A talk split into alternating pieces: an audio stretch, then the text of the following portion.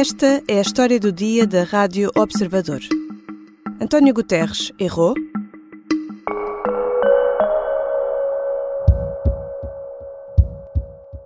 I have condemned unequivocally the horrifying and unprecedented 7 October acts of terror by Hamas in Israel. Nothing can justify the deliberate killing, injuring, and kidnapping of civilians. Esta terça-feira, na abertura da reunião do Conselho de Segurança da ONU para discutir a situação no Médio Oriente, António Guterres começou a sua intervenção por condenar os horríveis atos de terror levados a cabo pelo Hamas em Israel a 7 de outubro. E continuou.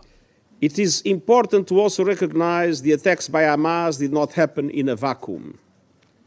The Palestinian people have been subjected to 56 years of suffocating occupation.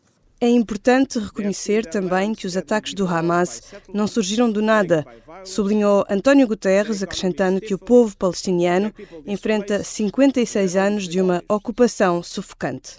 Mr. Secretary General, in what world do you live? Definitely, this is not our world. Reagindo a estas declarações, o ministro dos Negócios Estrangeiros israelita acusou António Guterres de justificar o ataque do Hamas e exigiu a demissão imediata do secretário-geral. Em que mundo vive António Guterres? perguntou Eli Cohen. Terá ido longe demais? Qual o papel da ONU neste conflito? Na primeira parte deste episódio, vou falar com a Kátia Bruno, editora de internacional do Observador. Na segunda, chamo para a conversa o embaixador jubilado Fernando Neves, que conta com uma longa carreira diplomática onde se destacou por representar Portugal nas negociações pela independência de Timor. Eu sou a Teresa Abcacis e esta é a história do dia.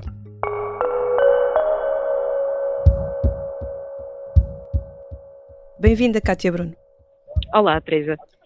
António Guterres disse no Conselho de Segurança da ONU que o ataque do Hamas de 7 de outubro não veio do nada e Israel acusou de estar a justificar o ato terrorista. O que é que se passou? Bom, António Guterres, como, como secretário-geral das Nações Unidas, eh, pronunciou-se sobre os acontecimentos das últimas duas semanas um, em Israel e, e, nos territórios palestinianos, neste caso da faixa de Gaza, uh, e começou por condenar uh, o ataque do Hamas, 7, 7 de outubro, deixando claro que não, que não apoiava de todo uh, um ataque terrorista, mas tentou também contextualizar e mostrar que este é um problema que é para lá uh, deste último ataque.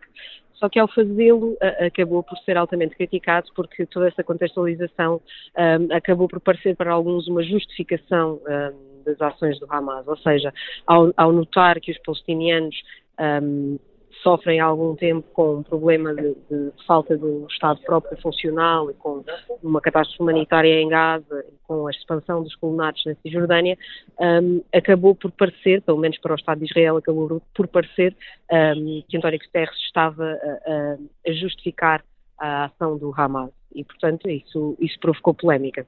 E por parte da comunidade internacional, quais é que foram as principais reações? O próprio Estado de Israel, uh, para além de ter condenado altamente as, declarações de António Guterres, uh, pediu inclusivamente a sua demissão. A maior parte dos países que criticam António Guterres não foi tão longe, uh, embora tenha, tenha havido algum, alguns países, por exemplo o Reino Unido, que foram, foram contundentes nessa, nessa crítica ao secretário-geral, um, não foram tão longe como, como o próprio Estado de Israel, mas também houve vários países, como Portugal, que se colocaram ao lado de António Guterres e, e defenderam as declarações do secretário de Estado, dizendo que uh, ela não passava por, na sua opinião, uma justificação um, dos ataques terroristas do Hamas. Qual é que tem sido a posição de Portugal em relação a este conflito? Bom, Portugal, a diplomacia portuguesa, uh, há muitos anos que apoia e defende claramente a solução dos dois Estados uh, e, e, portanto, essa continua a ser a, a linha. Um, o Ministro dos Negócios Estrangeiros, João Gomes Cravinho, reagiu logo a seguir ao, aos ataques de 7 de outubro, uh, classificando as ações do Hamas como uma ação terrorista e que Portugal condenava profundamente essa ação, mas desde então, tanto Gomes Cravinho como o próprio Primeiro-Ministro António Costa têm também feito alguns reparos a Israel, dizendo que qualquer reação uh, nomeadamente nos ataques em Gaza, uh, deve ser tomada de forma proporcional e, e respeitando o direito internacional uh, e, sobretudo, protegendo as vidas de civis. Portanto, Portugal tem mantido a linha que, que, que, vem de trás e que é a de, a de quase que dar uma no cravo e outra na ferradura, não assumir um lado claro neste conflito, mas eu penso que é importante dizer que fazer a defesa da solução dos dois Estados não significa defender uh, o Hamas, até porque o Hamas uh, não defende a solução dos dois Estados, ao contrário da autoridade palestiniana, é sim o ator palestiniano um, que é a favor da resolução, mas que não está na faixa de Gaza, está na Cisjordânia. I am shocked by the misrepresentations by some of my statement yesterday in the Security Council as if as if I was justifying acts of terror by Hamas. This is false. It was the opposite. E qual é que tem sido o papel de António Guterres no meio disto tudo? Ele, entretanto, também veio dizer que, ficou, que tinha ficado chocado com as reações às declarações dele. Como é que o secretário-geral da ONU tem gerido este conflito? O secretário-geral tem, uh, sobretudo, uh, defendido a ação humanitária, tem, tem assumido uma posição uh, muito clara na defesa, por exemplo, da, da, abertura da passagem de Rafah, que liga o Egito à, à, faixa de Gaza, para que os caminhões com ajuda humanitária pudessem entrar na faixa de Gaza. Essa tem sido, uh, tinha sido até agora a principal bandeira, digamos, de António Guterres nos últimos dias. Um, mas a verdade é que o próprio secretário-geral uh, das Nações Unidas, a figura do secretário-geral das Nações Unidas, um, tem uma capacidade de atuação muito limitada um, nesta matéria, porque uh, a estrutura das Nações Unidas, com um, Conselho de Segurança com direito de vetos para cada um dos membros permanentes, uh, torna muito difícil uh, que sejam tomadas medidas de facto uh, contundentes e que possam ter alguma influência direta no conflito. Um, basta vermos, por exemplo, há, cerca de uma semana, o Brasil, que neste momento está a partir ao Conselho de Segurança, propôs uma resolução para, para um cessar-fogo, um, essa solução foi, foi vetada pelos Estados Unidos, que é um dos países com assento no Conselho Permanente, um, por, por, pelo facto de a resolução uh, não incluir no seu texto um, a defesa da de, de, de capacidade e do direito ao Estado de Israel a defender enquanto Estado. Um, e provavelmente se incluísse essa referência, talvez outros membros do Conselho de Segurança não votassem a favor da resolução. E, portanto, as Nações Unidas, uh, neste conflito, estão, estão inoperantes, estão sem capacidade uh, de influenciar a situação no terreno. Uh, e tudo isto junta-se o facto de o Hamas nem sequer ser um Estado, portanto, qualquer decisão que pudesse depender sobre ele dificilmente poderia ser aplicada, e mesmo as que são tomadas em relação a Israel são muitas vezes desrespeitadas, como várias resoluções das Nações Unidas ao longo dos anos nesta matéria. Desde o início do mês que o número de vítimas também não para de aumentar no terreno. Do lado de Gaza, a contagem vai nos 6.500 mortos e Israel fala de 1.400 vítimas dos ataques do dia 7 de outubro, estas do lado de Israel. Quais é que foram os últimos desenvolvimentos? A situação uh, aparentemente continua num impasse, no sentido em que a, a invasão terrestre que Israel já anunciou há praticamente duas semanas uh, ainda não avançou e o mais certo é que não avance, pelo menos até o final da semana, um, porque, segundo os médias norte-americanos, uh, terá sido essa a garantia dada por Israel em troco de uh, serem enviados um, sistemas de, de defesa um, de vários aliados dos Estados Unidos na região. Mas uh, enquanto este impasse militar de grande escala se mantém, os bombardeamentos em Gaza, esses continuam. Não sabemos uh, exatamente se uh, os números de vítimas avançados pelo Ministério da Saúde de Gaza são uh, os 6 mil vítimas, porque o Ministério da Saúde de Gaza é controlado pelo, pelo Hamas, não há um observador independente no terreno, mas não há dúvidas que, tendo em conta a própria estrutura de Gaza e a forma como um, toda, toda aquela faixa de território é densamente povoada, um, o mais certo é que haja muitas vítimas civis a assinalar e muito provavelmente continuarão um, a acumular-se ao longo dos próximos dias, uh, enquanto esta situação um, se arrastar, até porque muitos reféns que foram raptados pelo Hamas continuam em Gaza um, e essa também pode ser uma, uma das questões que está a atrasar este, este avanço das tropas israelitas, porque Israel também não tem interesse um, em avançar para uma ofensiva que pode resultar na, na morte dos seus próprios cidadãos. E por isso um, a situação continua sem uma solução. não há solução aparente para já. Obrigada, Kátia Bruno. Obrigada eu. Kátia Bruno é editora de internacional do Observador. Na segunda parte deste episódio, converso com o embaixador Fernando Neves.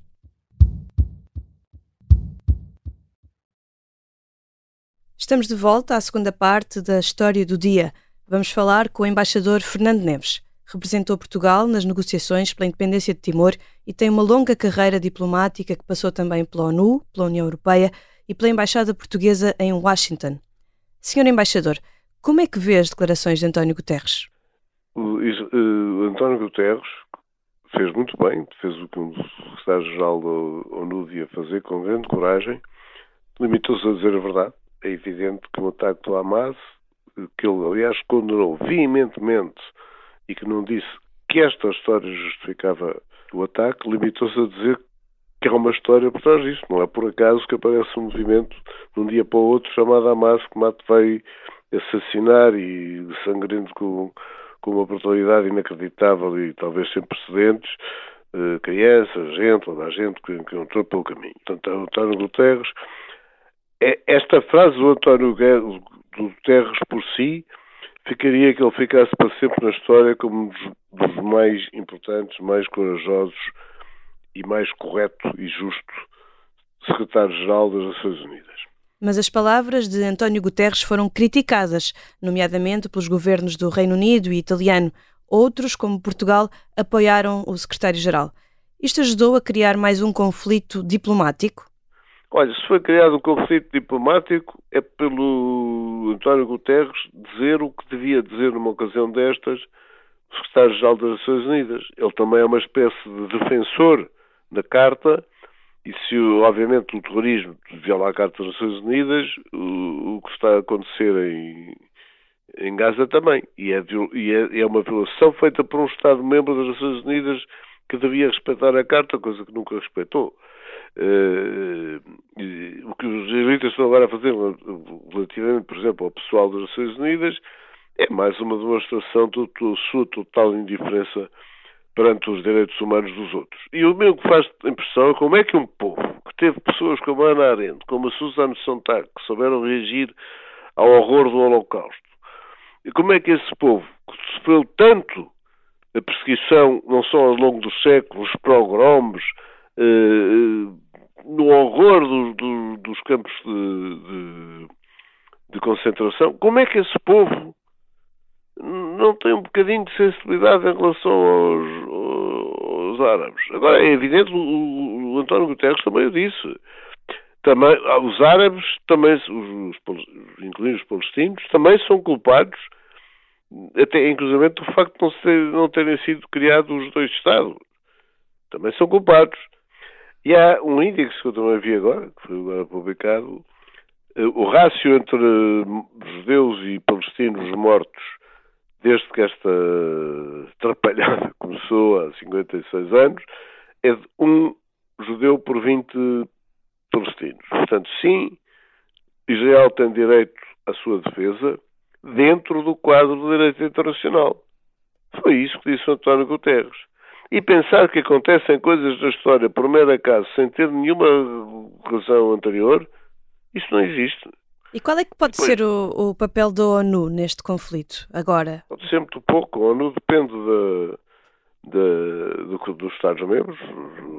Olha, quando António Guterres foi eleito, felizmente e muito bem, secretário-geral, escreveu um artigo a dizer que eh, o, o, o Estado-Geral das Nações Unidas não, é, não manda no mundo. Quem manda são os Estados-membros. E, em particular, os cinco membros com direito a veto, os cinco membros permanentes do Conselho de Segurança, que têm direito a veto. Eu não consigo perceber porque, porque os Estados Unidos, que estão, aliás, a, muito bem a tentar promover a, assistência a Gaza, porque é que votaram a, a resolução apresentada pelo Brasil? Não percebo. O senhor embaixador teve um papel fundamental nas negociações que levaram à independência de Timor. Era uma situação diferente desta de Gaza. Como é que recorda esse tempo? Bem, recordo intensamente, como deve calcular, foram muitos uhum. anos que me dediquei exclusivamente a esse assunto, sem, sem pensar em mais nada. Uh, isto tem, uh, a Indonésia também ocupou ilegalmente o, o Timor, mas sempre se redimiu ao aceitar fazer negociações. E, e, e, pronto, conseguimos felizmente através de negociações e com o facto de, de Indonésia ter finalmente percebido que não havia nenhuma solução se não permitir a autodeterminação do povo Timor, eh, foi possível chegar a uma solução e acabar com a violência brutal. Já agora devo dizer que talvez o caso Timor seja a principal obra que eu não fiz. Não só em termos de conseguir, através de associações tripartidas, levar a, ao acordo sobre o referendo, como através do nation building notável que fez a seguir com o saudoso uh, Vieira de Mel. Vieira de Mel. E, Sérgio Vieira de Mel? Exato, é um homem que eu fiquei com, com que eu gostei muito de trabalhar e foi sempre de uma delicadeza e de uma correção naquilo que fez e até as relações comigo que eu não me esquecerei nunca. Tem esperança que, que, nesta altura ainda seja possível encontrar uma solução nos corredores diplomáticos para a questão uh, de Israel e Palestina? Não, neste momento, não, é evidente que tudo isso depende da vontade política. Depende da vontade política dos israelitas e depende da vontade política dos palestinos. A quantidade de colonatos que os uh, israelitas uh, fizeram uh, na margem ocidental e os ataques que, que, que, os próprios colonos agora estão a fazer, acho que mostra que não há nenhuma intenção de Israel, pelo menos deste governo, de aceitar a criação de um Estado ali, até porque é impossível digamos que é, é como se num espaço de, sei lá, do distrito de Setúbal, assim no género, da península de Setúbal, houvesse 400 eh, eh, colonatos, não setubalenses, não portugueses, é não tem pés nem cabeça. E o que é que pode aqui forçar uma solução? Olha, eu acho que a chave do conflito esteve, hoje em dia não sei se ainda é possível, esteve nos americanos. Eu pensei que o Obama que nesse aspecto foi uma grande desilusão para mim, que o Obama, depois do discurso que ele fez sobre o Medio Oriente, ia impor aos americanos que eh, retirassem os colorados todos, porque eles são todos ilegais. Eu, neste momento, acho que é muito difícil. Agora, mesmo os americanos, na véspera do ano de eleições, não vão fazer isso. Senhor Embaixador Fernando Neves, muito obrigada pela sua disponibilidade. Ora, é essa. Obrigado. Neste episódio falámos com o embaixador Fernando Neves e com a editora de internacional do Observador, Kátia Bruno. Esta foi a história do dia. Este episódio contou com a colaboração do jornalista Ricardo Conceição. A sonoplastia é do Diogo Casinha, a música do genérico do João Ribeiro. Eu sou Teresa Abcacis. Até amanhã.